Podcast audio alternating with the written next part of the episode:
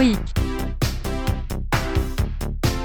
stoïque, stoïque. Il y a une application qui revient sur le devant de la scène ces jours-ci, c'est l'application FaceApp, qui permet de prendre une photo de soi et avec une intelligence artificielle, ça transforme votre visage pour le vieillir et vous montrer à quoi vous allez peut-être ressembler vers la fin de votre vie.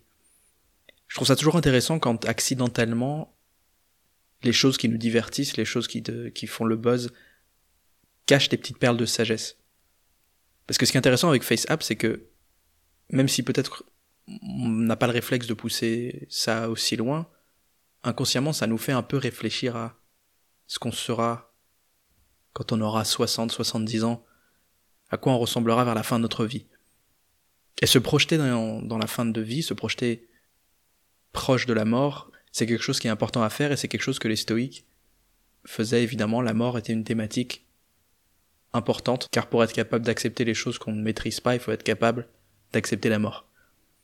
Dans une de ses lettres à Lucilius, Sénèque, en citant Épicure, dit Cherche bien, lequel est le plus commode, que la mort vienne à nous, ou nous à elle. Ce qui veut dire par là, c'est qu'il faut se préparer à mourir. Il faut contempler sa mort. Ne plus craindre la mort, c'est vraiment la liberté ultime.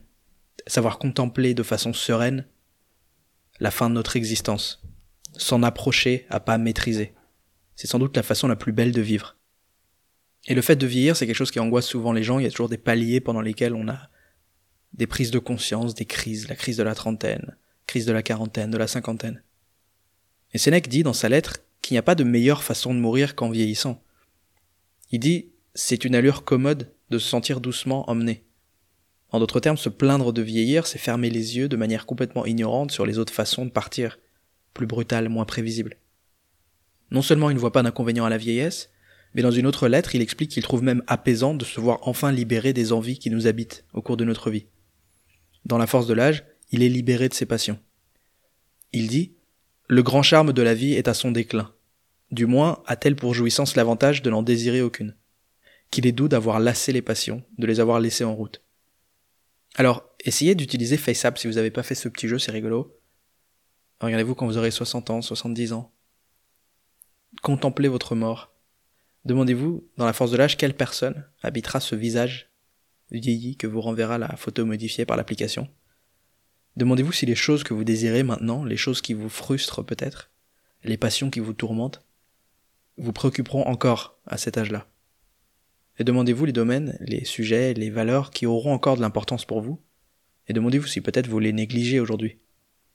Mais surtout essayez de pratiquer un peu de cette distance au désir qui caractérise la vieillesse.